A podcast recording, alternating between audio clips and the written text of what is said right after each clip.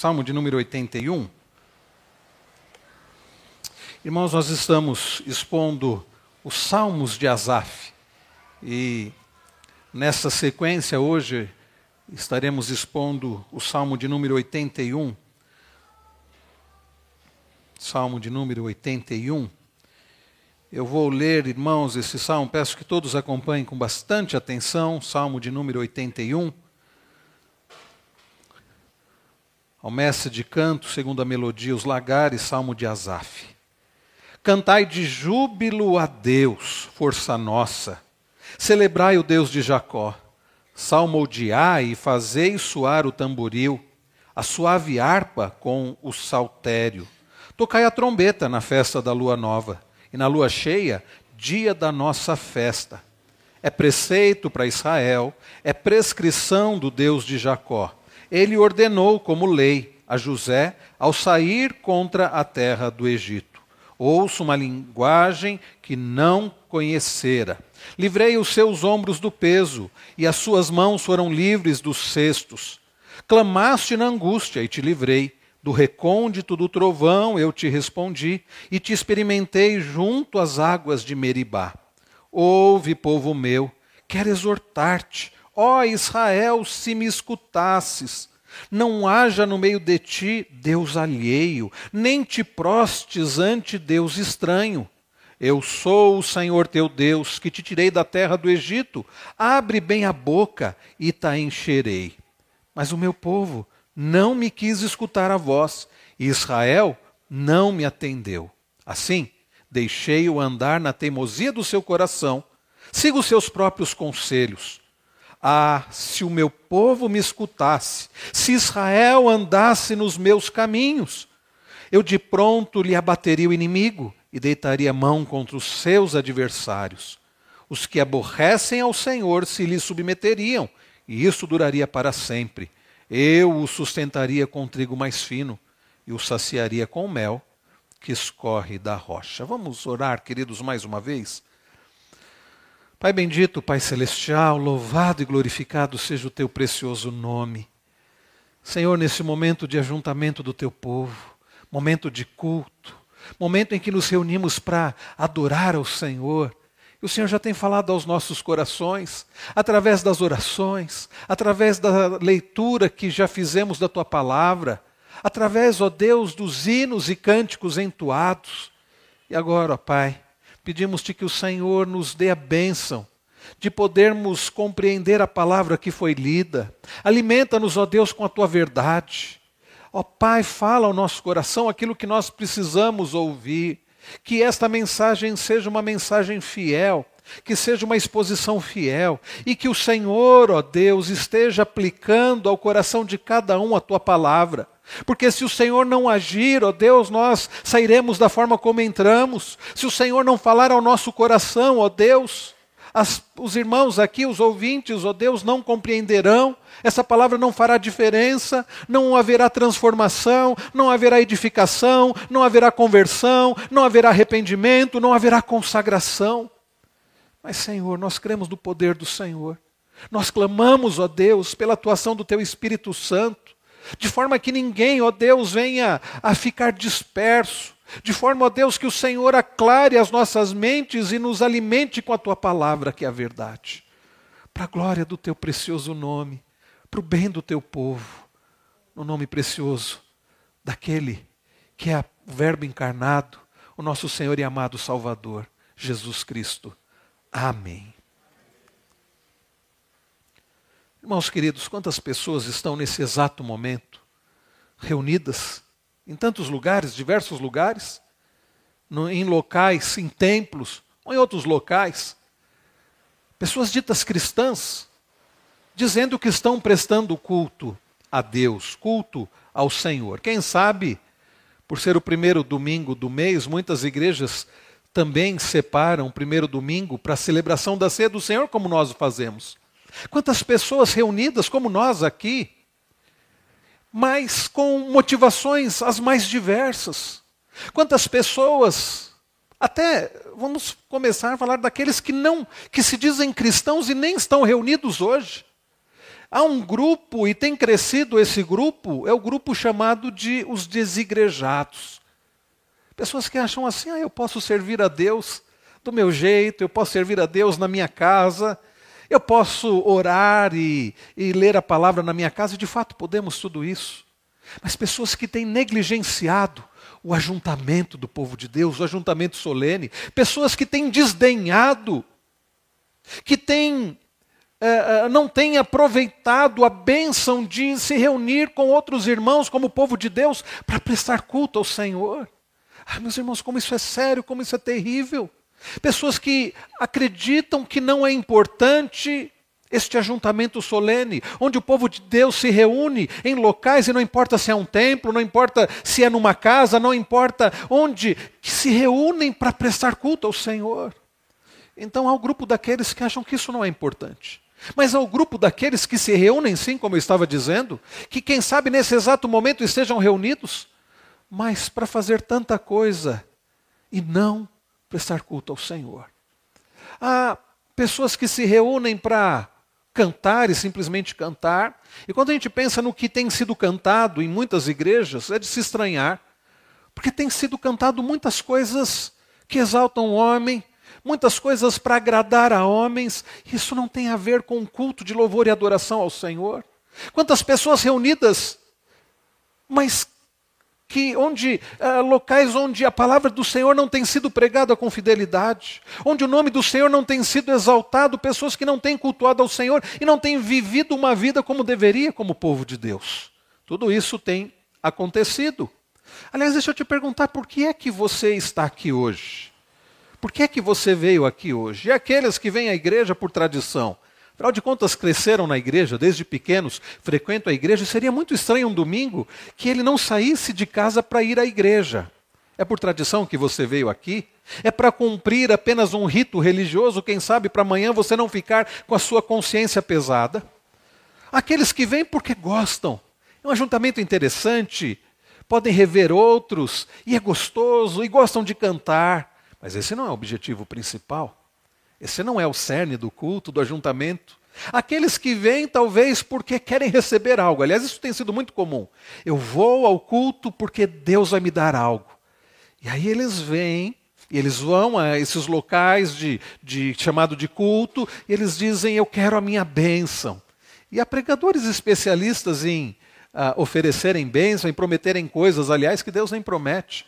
E dizem: olha, você vai ser abençoado. E se você então der a sua oferta, aí Deus vai ser obrigado a te abençoar. Pessoas que vão a juntamentos solenes para serem curadas, para receberem prosperidade material, financeira, enfim. Quantas pessoas estão reunidas neste mesmo, nesse momento, mas não com o fim de glorificar, de exaltar, de prestar culto ao Senhor. Quando na verdade o ajuntamento solene, que é importante, é necessário e é bênção, tem como propósito o povo de Deus que, ao longo da semana, nos seus afazeres, vive para a glória de Deus e faz o que faz para a glória de Deus. Mas no domingo o povo de Deus se ajunta, lembrando das bênçãos do Senhor, recordando os feitos do Senhor, gratos ao Senhor, amando ao Senhor, se reúne para prestar culto ao Senhor. Este, este é o objetivo, este é o propósito. O salmista Asaf escreve esse salmo fazendo menção a, a um ajuntamento. Aqui ele não está falando do, do culto público, mas algo que tinha também como propósito o culto ao Senhor. Asaf cita uma festividade. Vejam o que ele diz no verso de número 3: Tocai a trombeta na festa da lua nova, na lua cheia, dia da nossa festa. Vejam, os, os comentaristas bíblicos uh, entendem que muito provavelmente Asaf esteja fazendo referência à chamada festa dos tabernáculos. Né? Comemorava que comemorava a peregrinação do povo de Deus no deserto, como nós ouvimos ainda há pouco. O povo de Deus que havia sido liberto pelo Senhor de forma poderosa, miraculosa, estrondosa. O povo de Deus celebrava a libertação do Senhor, havia a festa da, da, da, Páscoa, mas aqui é muito provavelmente dos tabernáculos, porque cita aqui a lua e tudo mais. Então o povo de Deus celebrava a forma como Deus havia sustentado uh, o seu povo naqueles 40 anos no deserto, dando a comida, dando a proteção, aquecendo o povo à noite, protegendo do calor escaldante no deserto durante o dia, enfim. Era uma festa de celebração, era uma festa de gratidão, era uma festa de comemoração, era uma festa de louvor e de adoração a Deus. E nós? Por que é que nós estamos aqui? Você veio aqui para adorar ao Senhor. Você veio aqui com o um coração grato para prestar culto ao Senhor. Nós estamos diante da mesa do Senhor. Como você chegou aqui para participar da mesa do Senhor? Irmãos, neste salmo, nós podemos destacar algumas atitudes que devem existir no povo de Deus, que devem fazer parte do culto ao Senhor. E nessa noite tão especial de recepção de membros, nessa noite especial onde participamos da ceia do Senhor, essas coisas que Deus, através de Asaf, fala ao seu povo e fala conosco hoje, tem tudo a ver com a nossa vida, tem tudo a ver com esse culto, tem tudo a ver com esta celebração. Qual é a primeira coisa, irmãos, que podemos destacar que deve fazer parte do povo de Deus, que deve existir neste ajuntamento do povo de Deus. Regozijo, louvor. A primeira coisa, meus irmãos, que nós olhamos nos, e destacamos nesses primeiros cinco versículos é sobre o regozijo e louvor. Verso de número 1. Um. Vamos ler juntos o verso de número 1? Um? Leiamos. Cantai de júbilo a Deus, força nossa. Celebrai o Deus de Jacó. Olha que interessante, esta convocação de Asaf. Ele diz: cantai, cantai de júbilo a Deus. Nos faz lembrar o Salmo 100, né? Celebrai com júbilo ao Senhor.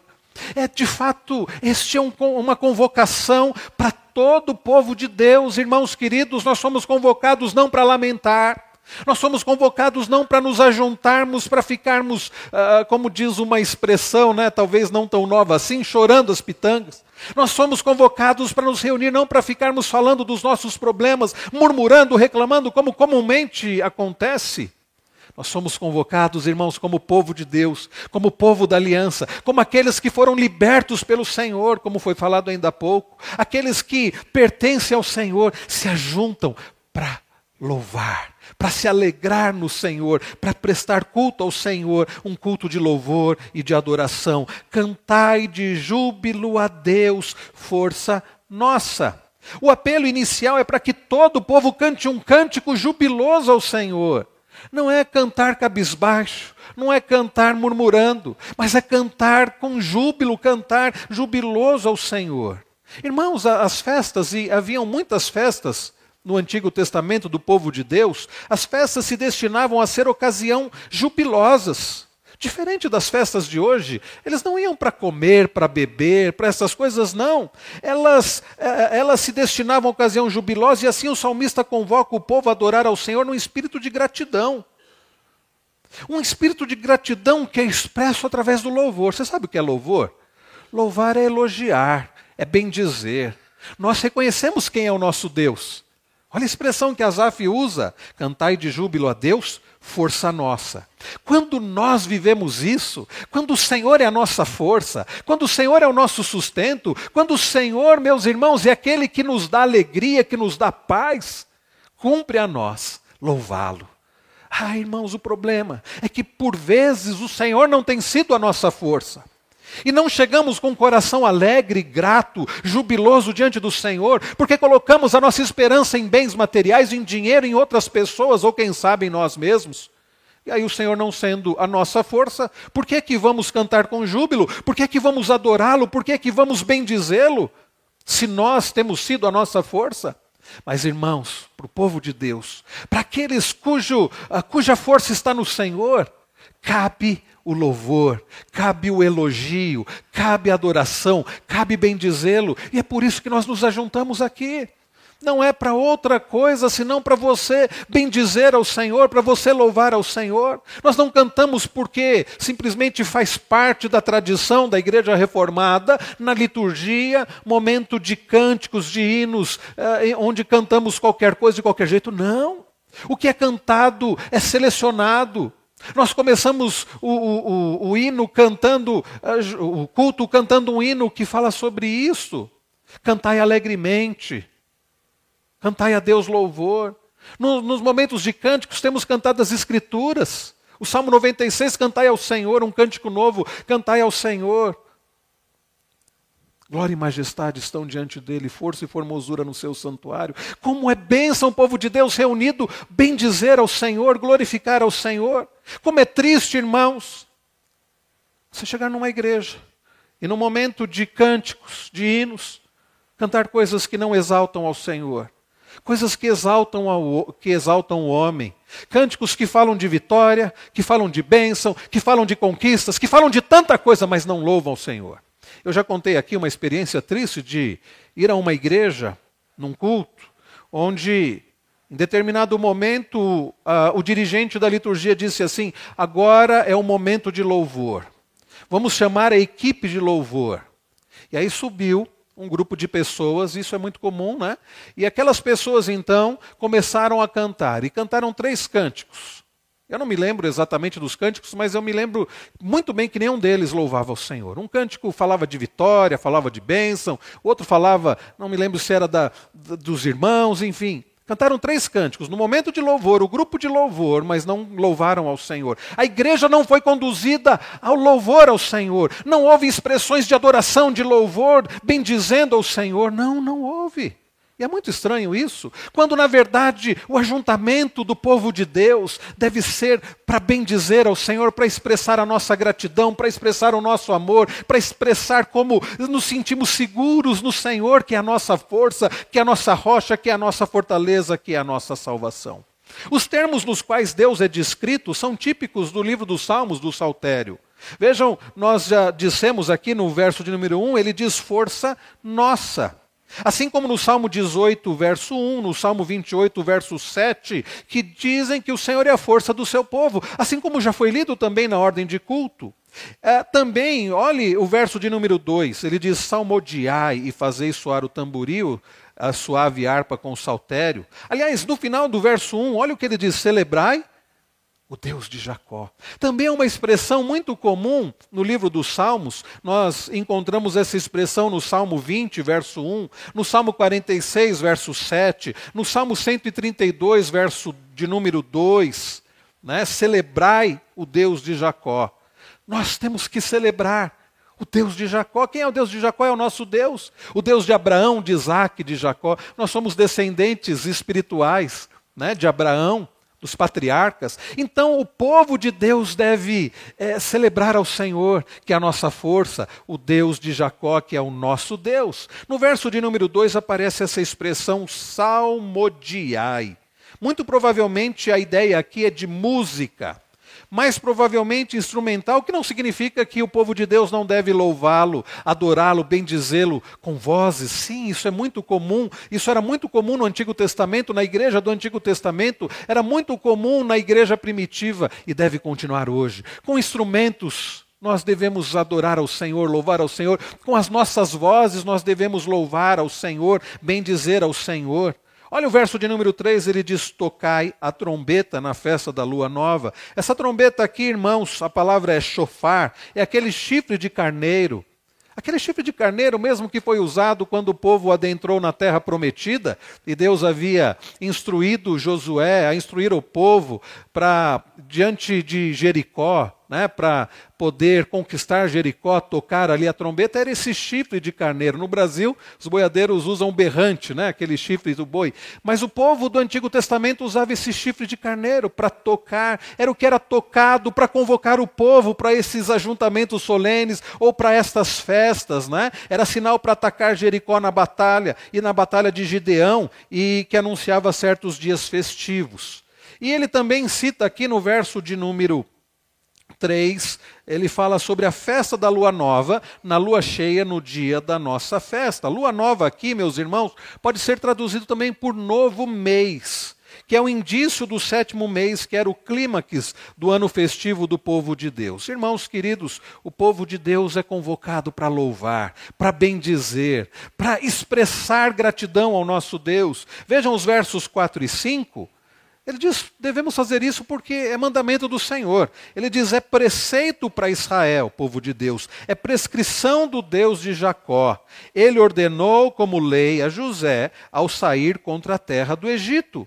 Irmãos queridos, o louvor é, é algo que nós devemos fazer porque Deus merece. Lembre-se do Salmo 96. Nós devemos cantar ao Senhor, nós devemos bendizer ao seu nome, porque grande é o Senhor, ele é muito digno de ser louvado. Deus merece ser louvado, Deus ordena ser louvado. Mesmo pessoas que não pertencem a Ele, mas que foram criados por Ele, devem louvá-lo. Basta lermos o Salmo 150. Todo ser que respira, louve ao Senhor. Agora pense comigo. Todo ser que respira deve louvar ao Senhor, pelo fato de que Deus criou a todos. Agora pense, nós não fomos apenas criados pelo Senhor. Lembram-se do Salmo de número 100? Diz assim: celebrai com júbilo ao Senhor. Mas o que mais diz o Salmo de número 100? Diz que nós devemos apresentarmos diante de Deus com um cântico. Diz que o Senhor é o nosso Deus, porque, porque Ele é Deus, porque nós somos o seu povo, somos povo do seu rebanho, rebanho do seu pastoreio. Foi Ele quem nos criou, dele somos. Somos o seu povo e rebanho do seu pastoreio. Pense comigo, Deus nos criou só por isso. Nós deveríamos louvá-lo. Nós temos obrigação de louvar ao Senhor, de bendizê-lo, porque Ele é o Criador, nós existimos por causa dele, nós respiramos por causa dele. Mas mais do que isso, porque Ele é Deus. Foi Ele quem nos fez e dele somos. Somos o seu povo e rebanho do seu pastoreio. Você já parou para pensar nisso? Deus foi quem criou você. E mais do que isso, através de Jesus Cristo, a quem nós celebramos e a quem nós relembramos ao participar da ceia do Senhor, ah, no partir do pão, no comer do pão e no beber do cálice, através do sacrifício precioso de Cristo, o Senhor nos comprou, o Senhor nos resgatou, porque Deus, porque Ele é o Senhor, porque Ele é Deus, dele somos povo do seu pastoreio. Nós pertencemos ao rebanho do Senhor por causa do nosso pastor que é Jesus Cristo, por causa daquele que é o nosso pastor que deu a vida pelas suas ovelhas. Aí eu te pergunto, não é motivo mais do que suficiente para você louvar ao Senhor? Não é motivo mais do que suficiente para você bendizer ao Senhor? E é isso que nós fazemos quando nós nos ajuntamos. Deus, você tem vindo aqui para louvar ao Senhor, para bendizer ao Senhor, ou você tem vindo por outras motivações? Nós devemos louvá-lo dia após dia, nós devemos louvá-lo na nossa casa, no nosso trabalho, no nosso lazer, nós devemos louvá-lo na segunda, na terça, na quarta, na quinta, na sexta, no sábado. Mas é importante quando o povo de Deus se reúne e, como corpo de Cristo, neste ajuntamento, o povo de Deus presta louvores ao Senhor, com regozijo, com alegria. Então, queridos, ao olharmos para esses cinco primeiros versículos, nós aprendemos que nós devemos, como povo de Deus, no ajuntamento, louvar ao Senhor, bendizer ao Senhor. Nós devemos, com alegria, com júbilo, glorificá-lo, adorá-lo. Mas também, meus irmãos, em segundo lugar, ao olharmos para os versos 6 a 10, nós aprendemos que devemos considerar o Senhor e lembrar dos feitos do Senhor. Eu lerei os versos 6 e 8, peço que os irmãos leiam os, os versos 7 e 9 e depois todos nós leremos o versículo 10. Vamos ler alternadamente de 6 a 10. Diz-nos assim: Livrei os seus ombros do peso, e suas mãos foram livres dos cestos.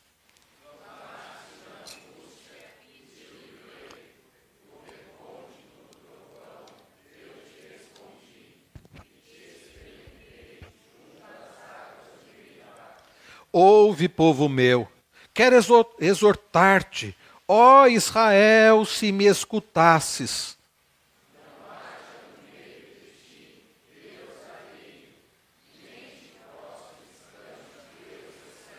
Todos juntos o verso 10.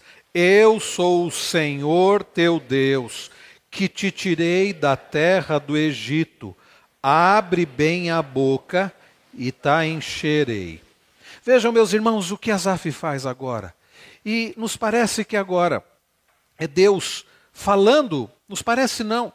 Certamente é Deus falando através de Asaf. Primeiro, nos versos, nos primeiros cinco versículos, é Asaf convocando o povo de Deus, é Asaf exortando o povo de Deus, animando o povo de Deus, é Asaf corrigindo o povo de Deus, dizendo: adorem ao Senhor, bendigam ao Senhor, louvem ao Senhor com alegria, porque Deus merece, porque Deus uh, ordenou isso, porque para nós é, é mais do que uma obrigação, é um prazer. A partir do verso de número 6, nós vemos, irmãos, Deus falando através de Asaf. Ele começa dizendo: Livrei os seus ombros do peso e suas mãos foram livres dos cestos. Do que, que os irmãos lembram ao ouvir essa, essas expressões? Não lembram lá do, da época, dos textos que, que relatam a época que o povo de Deus era escravo no Egito? Eles precisavam amassar ali o barro, fazer tijolos. Eles precisavam, meus irmãos, carregar peso. Eles precisavam carregar cestos. E o que acontece ali no Egito? Eles, escravizados, começam a sentir o peso da escravidão, e o coração deles começa a se encher de tristeza, e eles começam a clamar ao Senhor, e eles começam a buscar ao Senhor, e o que Deus faz? Deus envia Moisés. E Deus, porque quem é o libertador não é Moisés, quem é o libertador é o Senhor. Moisés, preste atenção nisso. Para você não achar que Moisés era um super-herói. Nem Davi foi um super-herói, nem outro personagem. Quem age com poder é Deus. Tanto é que lá em Êxodo, ah, Êxodo 3, nós vemos que, Êxodo 3, nós vemos que Moisés ele fica dando uma série de desculpas para Deus. Né? Ah, quem sou eu? Deus diz, eu vou ser com você. Ah, eu sou pesado de língua. Deus diz, eu vou falar através de você. Ah, manda qualquer um, menos eu. Então Deus teve que empurrar lá Moisés, e Deus usou a vida daquele homem. Mas quem fez os milagres, quem enviou as pragas, quem abriu o mar vermelho, quem guiou o seu povo, quem sustentou o povo, quem deu maná, quem deu a água, fazer a, a, a rocha fender água, foi tudo o Senhor. E Deus ouve o clamor do seu povo no deserto. E Deus envia o libertador. Por isso, meus irmãos, nós lemos, ele diz: livrei os seus ombros do peso. Deus livrou os ombros do seu povo do peso. E Deus, meus irmãos, livrou os nossos ombros do peso. Como já foi dito aqui através do nosso irmão Seminarista Cleito, não do peso dos cestos de tijolos, não do peso, meus irmãos, de cargas simplesmente físicas, mas do peso do pecado. Deus livrou os nossos ombros, meus irmãos, do peso terrível do pecado que nos esmaga, nos condenando à morte eterna. Deus em Cristo Jesus Jesus Cristo levou sobre si os nossos pecados. O que Jesus fez foi algo muito superior ao que Moisés fez. O que Jesus fez, aliás, o que aconteceu ali na libertação do Egito, era sombra, apontava para o que o Senhor faria através de Jesus Cristo. Jesus leva sobre si os nossos pecados. E é por isso que ele diz: Vinde a mim Todos que estáis cansados e sobrecarregados, e eu vos aliviarei. Aprendei de mim, que sou manso e humilde de espírito. Eu lhes darei descanso. Porque Jesus Cristo levou sobre si os nossos pecados, nós podemos ter descanso. Como nós não ah, nos ajuntaríamos em adoração, em louvor, em gratidão, em numa vida de obediência ao Senhor, já que Ele livrou os nossos ombros do peso e as nossas mãos foram livres dos cestos. Olha o que ele diz no verso 7: Clamaste na angústia e te livrei. Foi o que aconteceu. O povo clamou ali no Egito. E Deus livrou, Deus ouviu o clamor do seu povo. Do recôndito do trovão eu te respondi e te experimentei junto às águas de Meribá. Basta olharmos, meus irmãos, Êxodo 17, números 20, nós vemos do que o, texto está falando. Deus libertou o seu povo, Deus sustentou o seu povo, Deus cuidou do seu povo. E o que é, meus irmãos, que nós devemos fazer como povo de Deus? Porque Deus tem feito a mesma coisa conosco hoje louvá-lo, bendizê-lo, cultuá-lo, adorá-lo, servi-lo. É isso que Asaf está dizendo. Lembre-se do que Deus fez. Considere ao Senhor na sua vida. Pare de viver para você mesmo. Pare de servir outros deuses, porque quem livrou, quem salvou, quem cuidou e tem cuidado e amado é o Senhor. Olha o que ele diz no verso 8: Ouve. Percebam a expressão que Deus usa. Que expressão carinhosa. Ouve, povo meu. Quero exortar-te Ó oh Israel, se me escutasses. Irmãos, a despeito de tudo que Deus fez, sabe como o povo agia? Com desobediência. Sabe como o povo agia? Com infidelidade. Sabe como o povo agia? A Bíblia usa uma expressão forte. A Bíblia fala que o pecado da idolatria, quando o povo de Deus serve outros deuses, o povo de Deus está cometendo infidelidade, adultério.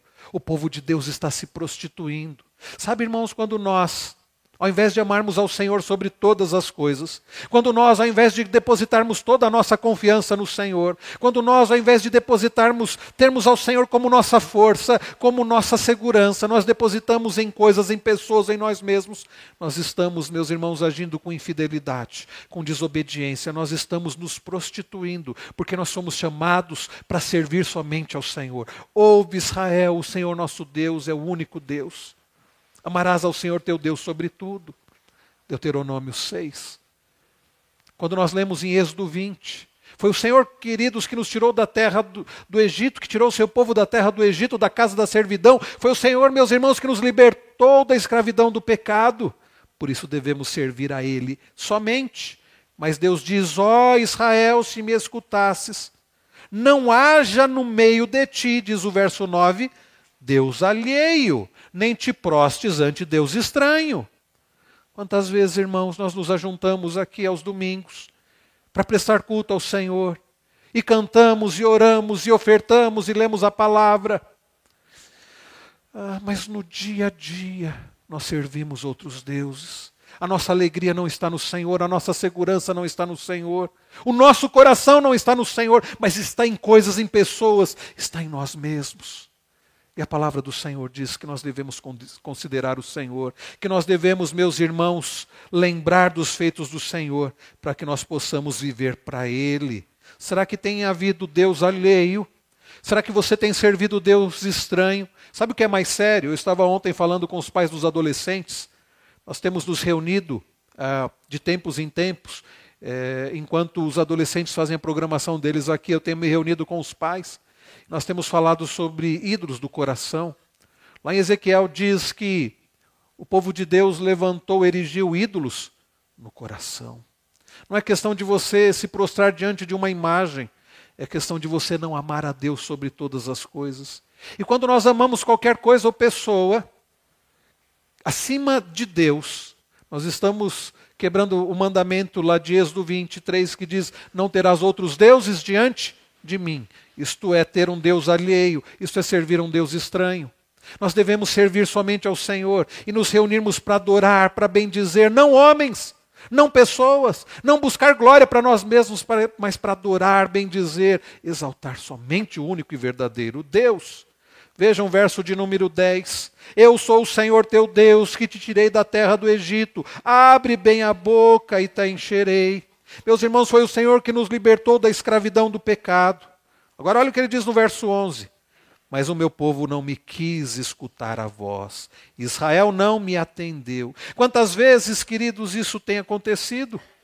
E, e irmãos, é por isso que, em último lugar, além do louvor, nós somos chamados para louvar com regozijo, nós somos chamados para nos lembrar dos feitos do Senhor e obedecê-lo, mas nós somos chamados também, meus irmãos, ao arrependimento. Regozijai, louvai, considerai, lembrai, arrependei e obedecei. São esses os verbos. Terceiro e último lugar, dos versos 11 a 16, arrependimento e obediência. Mas o meu povo não me quis escutar a voz, Israel não me atendeu. E por causa disso, olha o que ele diz no verso 12: Assim, deixei-o andar na teimosia do seu coração.